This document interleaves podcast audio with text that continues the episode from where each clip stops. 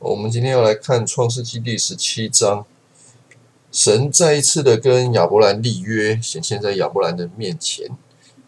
神带领亚伯兰的方式很奇妙哦，他就是一段时间显现，然后跟亚伯兰说一些话，然后就离开了，让亚伯兰自己生活一段时间。这段时间好像就是要亚伯兰去信靠神的话，然后在地上过活。这个时间里面呢，亚伯兰会遇到一些事情，里面有一些试探啊。当然，我们也看到，在这个十七章以前啊，亚伯兰就有一些事情是呃跌倒的、软弱的。然而，神并没有因为他这样子就不再向他显现了。神真的很像是一个引导他的神，希望亚伯兰呢可以透过一次又一次的。呃，软弱跌倒，神又再一次的来兼顾他，使他的信心渐渐的越来越稳固。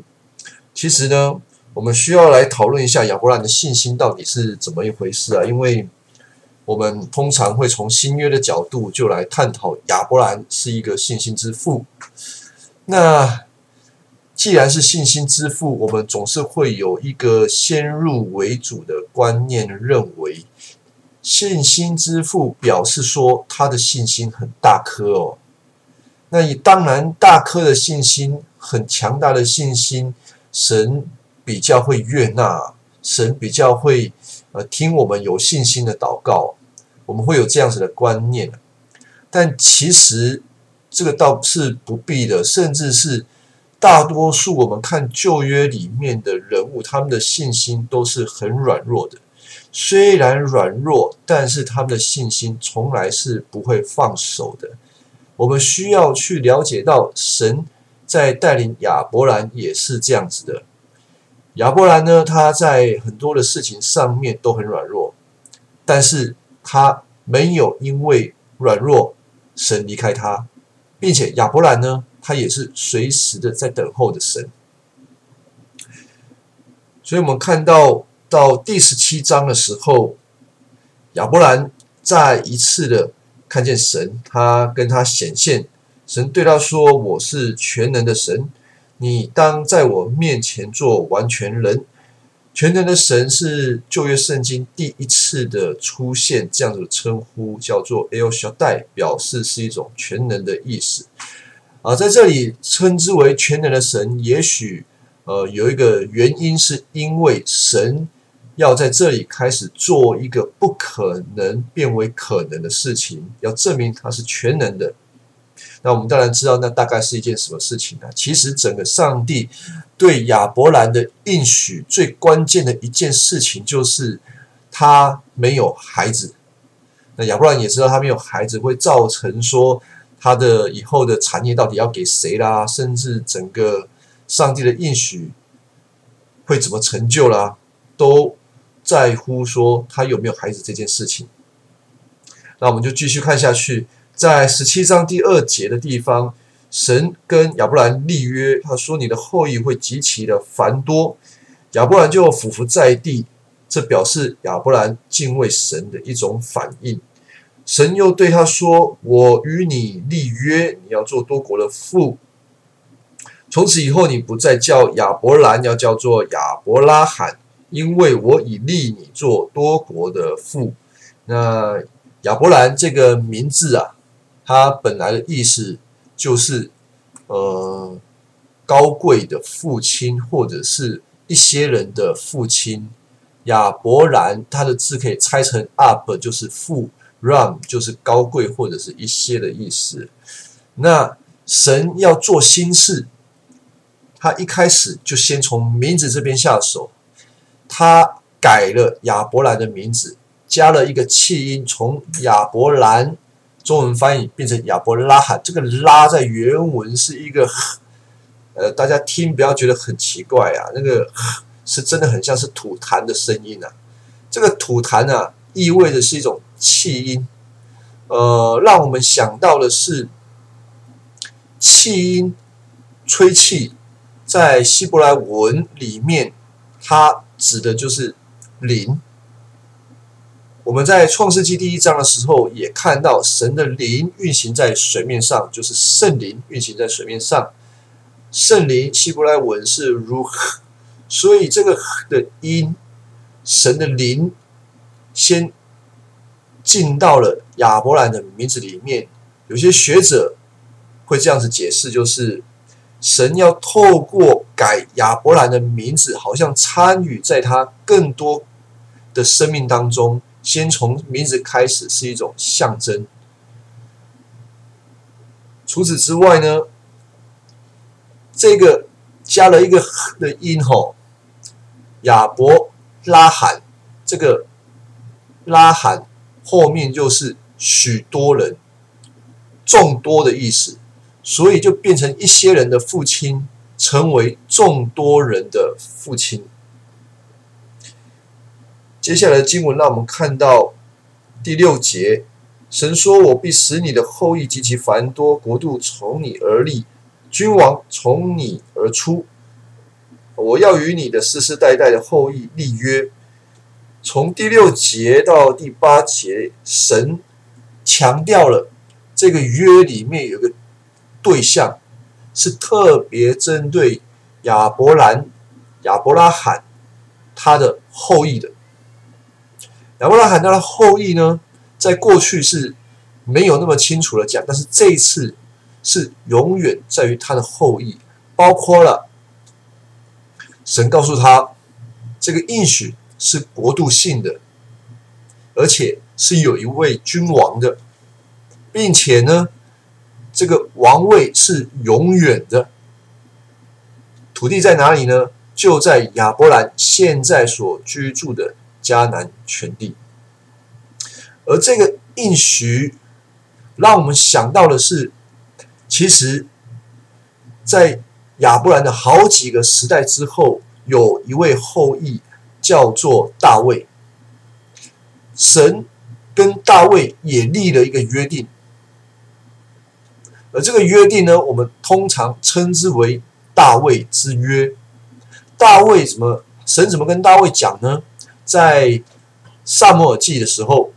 七章十二到十三节，神对大卫说：“你受数满足，与你列祖同岁的时候，我必使你的后裔接续你的位，我也必兼顾他的国，他必为我的名建造殿宇，我必坚定他的国位，直到永远。”神对大卫的约，跟神对亚伯兰的约。有延续性，我们会说这个约是渐渐的越来越清楚。这个约也不是从亚伯拉罕开始的，这个约的源头应该是在伊甸园的时候，神对着夏娃所立的约。神对夏娃说：“你的后裔啊，你将来有一个后裔要伤蛇的头。”我们需要。思想在伊甸园的时候，是蛇引诱了夏娃犯罪，并且亚当跟着犯罪，全人类都在罪的咒诅里面。但是人要如何离开这个罪呢？如何解决罪对人的辖制呢？还有权势呢？神呢就立下了一个应许，就是。这个女人的后裔会伤死了头，这个意思就是说，那个后裔将会彻底的击溃撒旦的权势。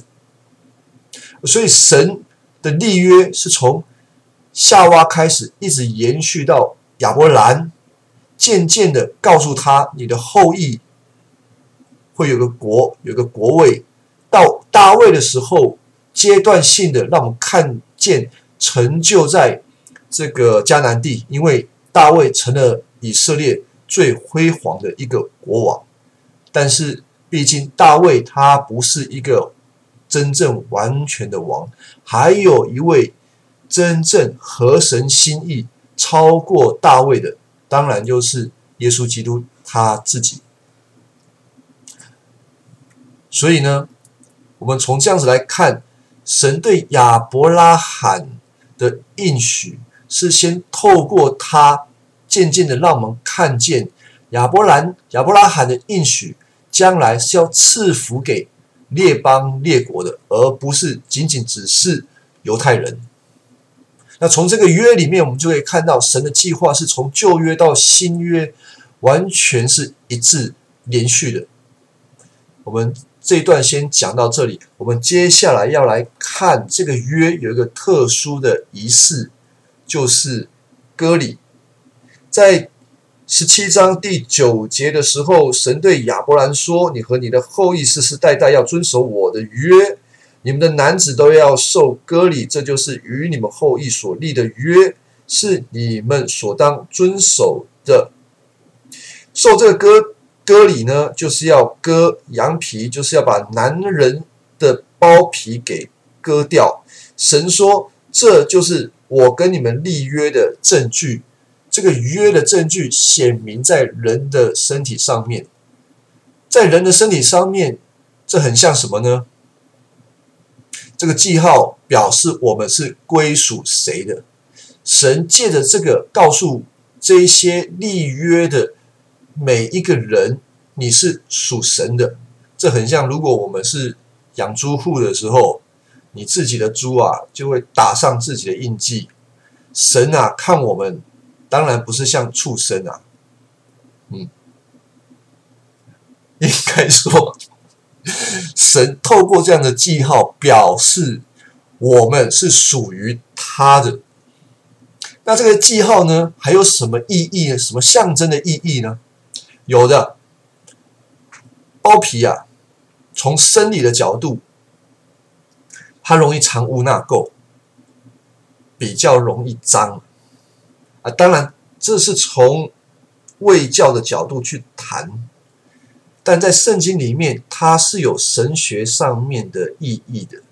确实，在圣经其他的经文，让我们更完整的看到这个包皮所象征的，就是一种污秽。当然，我们不是说旧约圣经跟我们讲说，哦，我们要这个包皮是污秽的，所以每一个基督徒都要割包皮啊。这个让我慢慢来讲。我们可以看一下这个立位记。二十六章四十一节，神说：“我所行事与他们反对，把他们逮到，带到这个仇敌之地。那时候，他们未受割礼的心若谦卑了，他们也服了罪孽的刑罚。”这段经文哦，重点在于说，这段经文重点是未受割礼的心若谦卑。反过来讲说。如果没呃，如果受了割礼，应该啊，应该要谦卑；如果没有受割礼，反之就是骄傲。同时呢，也代表着罪孽。我们再看《生命记》十章十六节，所以你们要将心里的污秽除掉，不可应着景象。耶利米书四章四节，犹大人和耶路撒冷的居民啊，你们当自行割礼归耶和华，将心里的污秽除掉。所以，这个肉体上面的包皮是一种象征性的，把污秽除掉。其实，在旧约，神已经很清楚的告诉你们。真正的污秽是在你们的心，但是你们看到你们肉体上面割除了这个包皮，你们就应当要想到这些事情。你们本来是污秽的，你们需要自洁。神在意的是人的心，而这件事情是旧约到新约都是一样的。然后呢，呃，到最后面。哥罗西书，我们从新约看回来啊。哥罗西书二章十一、十二节也是说到啊，你们在它里面，就是耶稣基督里面，也受了不是人所行的割礼，乃是基督使你们脱去肉体情欲的割礼。你们既受洗与他一同埋葬，也就在此一同与他一同复活，都因信他，叫他从死里复活。上帝的功用，我简单的来讲哦。旧约时候在包皮上面行割礼哦，是预先使以色列人明白你需要行割礼，但其实旧约的时代，神透过律法并没有办法使人的心得到洁净，他们还是会倚靠自己，而且心骄傲以及污秽。那神究竟要如何除掉人的污秽，洁净人呢？如果不洁净，人都永远活在罪里面啊！其实最重要的是，神呢要透过耶稣基督在十字架上面所留的宝血来洁净人，而洁净人的外在的记号就不再是透过割礼，而是这个洗礼，而外在的洗礼。真正要表达的是，我们的内心因着相信耶稣基督，所以我们的罪被洗净。所以，割礼跟洗礼有这样子的一个延续性，也有一致的关系。在有些教会上面呢，所他们所谈到的洗礼。很强调了，比如说传统的浸信会，他们会强调要敬礼，而且谁有资格受敬呢？当然是在他的心智上面成熟，可能十六、十七岁，他们自己呃能够觉知信主，他们才能够洗礼。但是在改革中里面有一个洗礼叫做婴儿的洗礼。这个洗礼呢，是呃父母亲在他们自己的小孩出生之后，就替他们在教会受施洗了。浸信会是不接受婴儿洗的。我们如何看待这个不同的立场呢？其实，我们应该要注意的是，每一次这个神的计划都是一致的。